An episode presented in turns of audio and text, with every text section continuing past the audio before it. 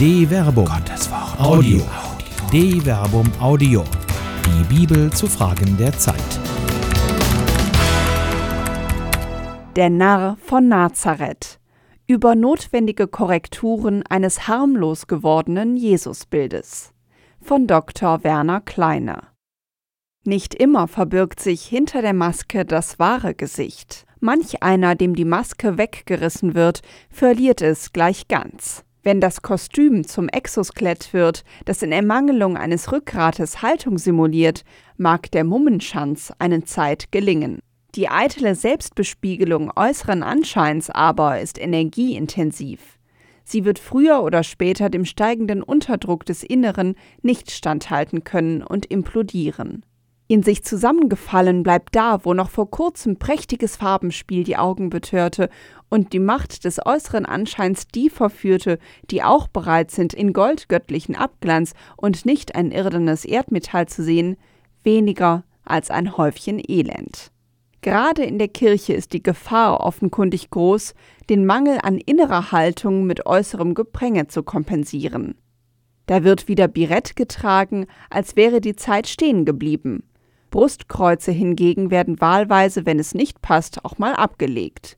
Talare hingegen werden wieder gerne getragen, auch wenn ihre symbolische Konnotation in einem kulturellen Kontext keinen Sinn mehr machen, der die Standesschranken längst überwunden hat. In der Kirche scheint die Zeit ewig währender Karnevaliade noch lange nicht vorbei zu sein.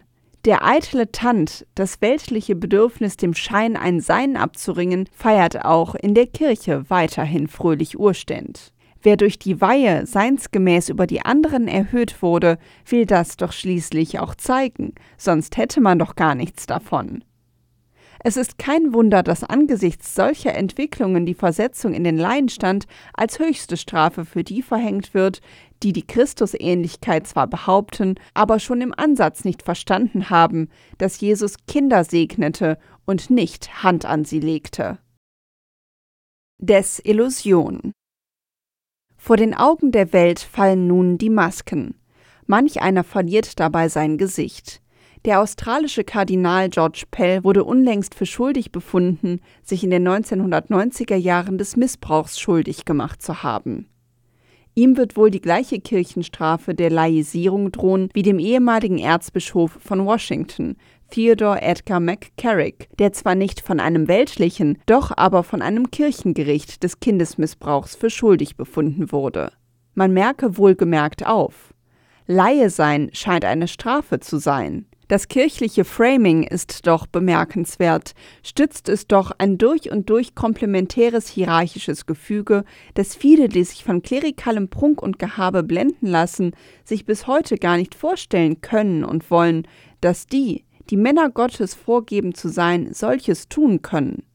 Ungeachtet der Tatsache, dass George Pell nach anfänglicher Beteuerung seiner Unschuld einige der ihm zur Last gelegten Missbrauchsfälle mittlerweile selbst einräumt, möchten sich manche ihre Illusionen nicht nehmen lassen. Sie ertragen die Desillusion nicht, die mit dem Fall der Masken einhergeht. Hinter der Maske verbirgt sich eben das wahre Gesicht, und das ist nicht das, was viele erwartet haben. Hinter der Maske der feigen Missbraucher wartet nichts. Affront. Natürlich ist die Desillusion ein Affront. Die Kritiker reiben sich die Hände. Die Kleingläubigen, die zu den sogenannten Würdenträgern aufblickend schon glaubten, ein Stück Himmel erhaschen zu können, wohl nichts ahnend, dass sie den Himmel hätten sehen können, wenn die Würdenträger nicht im Weg stehen würden. Stattdessen versuchen manche derer, die etwas zu sein scheinen, bis heute die Deutungshoheit über Gott in den gesalbten Händen zu halten. Sie wissen dann, was Gott will. Und damit man diesen Willen Gottes hören kann, fordern sie permanent auf, still zu sein und zu schweigen. Still ist es freilich, meistens nicht, denn in die Stille hinein reden sie dann selbst und erklären mit vielen Worten, warum Gott so ist, wie sie es wollen. Dann mahnen sie das Halten von Geboten an oder sprechen hier und da Verbote aus. Und knien und beten soll man vor dem lieben Heiland. Und der Heiland, schweigt nicht. Leise Treterei war jedenfalls Jesu Sache nicht. Er, auf den sich die berufen, die ihm durch die Weihe ähnlich geworden zu sein glauben, hat sich jedenfalls damals schon nicht zähmen lassen. In jener Zeit sprach Jesus, Ich preise dich, Vater, Herr des Himmels und der Erde, weil du das vor den Weisen und Klugen verborgen und es den Unmündigen offenbart hast. Matthäus Kapitel 11, Vers 25. Das steht in diametralem Gegensatz zur gängigen Auffassung, die Botschaft Jesu bedürfe einer amtlichen Vermittlung. Die Offenbarung ist sogar Unmündigen, griechisch nepioi, zugänglich und zwar unmittelbar. Mehr noch, ihnen ist die Botschaft offenbar, den Weisen und Klugen gerade nicht. Deshalb wird die Fortführung der Rede Jesu auch zur Mahnung an alle, die glauben zu wissen, was Gott will. Ja, Vater, so hat es dir gefallen. Alles ist von meinem Vater übergeben worden. Niemand kennt den Sohn, nur der Vater, und niemand kennt den Vater, nur der Sohn, und der, dem es der Sohn offenbaren will. Kommt alle zu mir, die ihr mühselig und beladen seid. Ich will euch erquicken. Nehmt mein Joch auf euch und lernt von mir, denn ich bin gütig und von Herzen demütig und ihr werdet Ruhe finden für eure Seele. Denn mein Joch ist sanft und meine Last ist leicht. Matthäus Kapitel 11, Vers 26 bis 30. Anstatt permanent neue Gebote und Regeln aufzustellen, die festlegen, was regulär und was irregulär ist, und damit die Menschen ängstigen, sie würden des Heils verlustig gehen, wenn sie sich nicht an diese Regeln halten würden, verkündet Jesus einfach, er sei gütig und die Seelen würden bei ihm Ruhe finden. Das ist doch verrückt. Die Entlarvung. In der Tat, nicht nur die mächtigen Zeitgenossen Jesu werden ihn der Verrücktheit geziehen haben. So wirft man ihm vor, er sei besessen. Die Schriftgelehrten, die von Jerusalem herabgekommen waren, sagten, er ist von Beelzebul besessen. Mit Hilfe des Herrschers der Dämonen treibt er die Dämonen aus. Markus Kapitel 3, Vers 20. Auch seine Familie hält ihn angesichts seines Verhaltens für verrückt. Als seine Angehörigen davon hörten, machten sie sich auf den Weg, um ihn mit Gewalt zurückzuholen, denn sie sagten, er ist von Sinnen. Markus Kapitel 3, Vers 19. Das alles passt nicht zu dem lieben Heiland, der die braven Glaubenden zu stiller Verehrung mahnend von Andachtsbildchen anschmachtet. Ganz im Gegenteil. Dieser Jesus von Nazareth ist ein Narr im besten Sinn des Wortes. Der wahre Narr zieht selbst dann fröhlich pfeifend seiner Wege, wenn seine jüngere Schwester, die Satire, sich bei Kritik manchmal beleidigt darauf beruft, doch eigentlich alles dürfen zu müssen. Vernarrt in den Drang, das wahre Gesicht aufzudecken, lässt der echte Narr auch dann nicht locker, wenn die Mächtigen ihn der Narretei zeihen. Und so hält Jesus, dieser Narr von Nazareth, den religiösen Führern seiner Zeit, den Pharisäern und Schriftgelehrten, den Spiegel vor. Da sagte der Herr zu ihm, O ihr Pharisäer, ihr haltet zwar Becher und Teller außen sauber, innen aber seid ihr voll Raffsucht und Bosheit. Ihr Unverständigen, hat nicht der, der das Äußere schuf, auch das Innere geschaffen? Gebt lieber als Almosen, was ihr habt, und siehe, alles ist für euch rein. Lukas Kapitel 11, Vers 39 bis 41. Und das ist nur der Anfang der Entlarvung, des Aufbrechens der äußeren Hülle. Wird die Larve ein inneres Leben bergen oder entlarvt sie sich als taube Nuss? Die Rede Jesu ist unerbittlich. Weh euch Pharisäern, Ihr liebt den Ehrenplatz in den Synagogen und wollt auf den Straßen und Plätzen gegrüßt werden. Weh euch! Ihr seid wie Gräber, die man nicht mehr sieht. Die Leute gehen darüber, ohne es zu merken. Lukas Kapitel 11, Vers 43 bis 44. Das ist an Sarkasmus kaum mehr zu überbieten. Kein Wunder, dass sich die so angesprochenen beleidigt fühlen, Vergleiche Lukas Kapitel 11, Vers 45. Nach Narrenart lässt er nicht locker. Weh auch euch, Gesetzeslehrern. Ihr ladet den Menschen unerträgliche Lasten auf, selbst aber rührt ihr die Lasten mit keinem Finger an. Weh euch. Ihr errichtet Denkmäler für die Propheten, die von euren Vätern umgebracht wurden. Damit bestätigt und billigt ihr, was eure Väter getan haben. Sie haben die Propheten umgebracht, ihr errichtet ihnen Bauten. Deshalb hat auch die Weisheit Gottes gesagt, ich werde Propheten und Apostel zu ihnen senden, und sie werden einige von ihnen töten und andere verfolgen, damit das Blut aller Propheten, die seit der Erschaffung der Welt vergossen worden ist, von dieser Generation gefordert wird, vom Blut Abels bis zum Blut des Zacharias, der zwischen Altar und Tempelhaus umgebracht wurde. Ja, das sage ich euch, an dieser Generation wird es gerecht werden. Weh euch Gesetzeslehrern, Ihr habt den Schlüssel zur Erkenntnis weggenommen. Ihr selbst seid nicht hineingegangen, und die, die hineingehen wollten, habt ihr daran gehindert. Lukas Kapitel 11, Vers 46 bis 52. Schaut out loud. Die Worte Jesu hallend bleiben aktuell durch die Zeiten.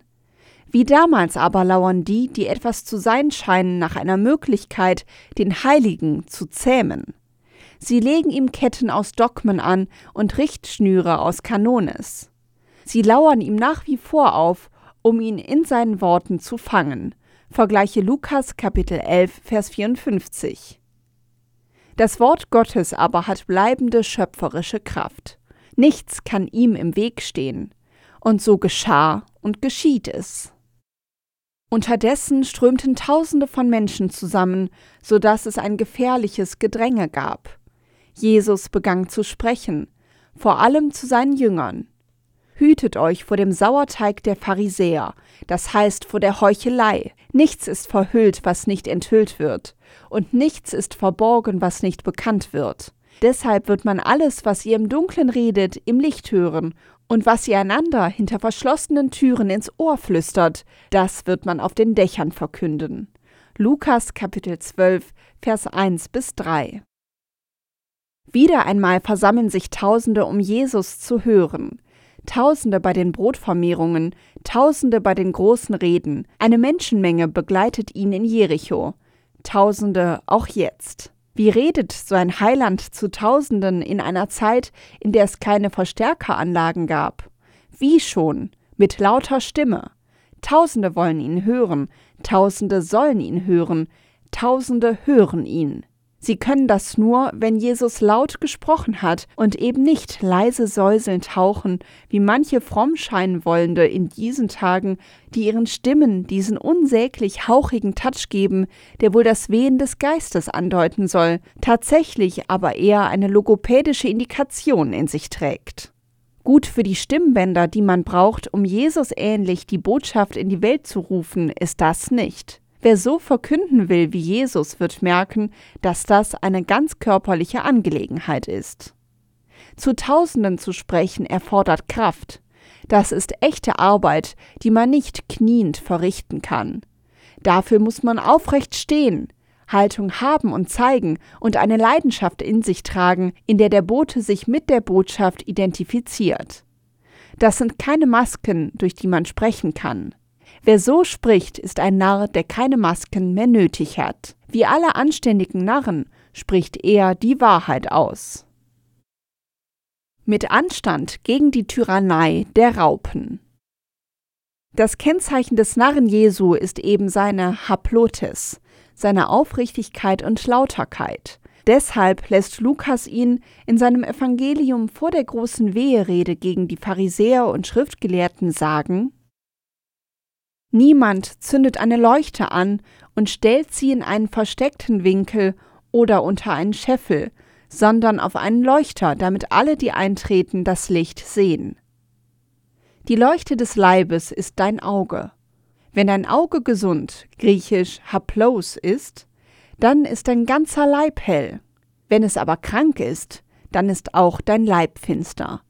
Achte also darauf, dass das Licht in dir nicht Finsternis ist. Wenn nun dein ganzer Leib hell ist und nichts Finsteres in ihm ist, dann wird er ganz hell sein, wie wenn die Leuchte dich von ihrem Strahl bescheint. Lukas Kapitel 11, Vers 33 bis 36.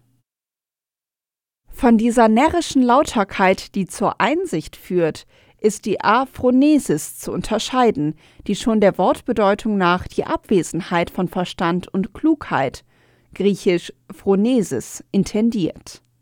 Nicht ohne Grund bezeichnet Jesus die Pharisäer deshalb in Lukas Kapitel 11 Vers 40 als Aphrones, als Unverständige.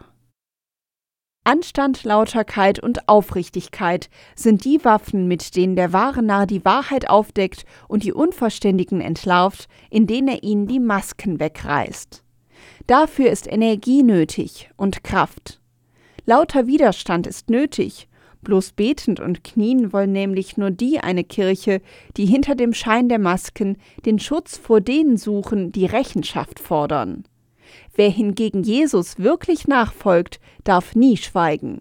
In diesen Zeiten schon gar nicht. Lautere Narren schweigt nicht, schaut out loud. Eine Produktion der Medienwerkstatt des katholischen Bildungswerks Wuppertal Solingen-Remscheid.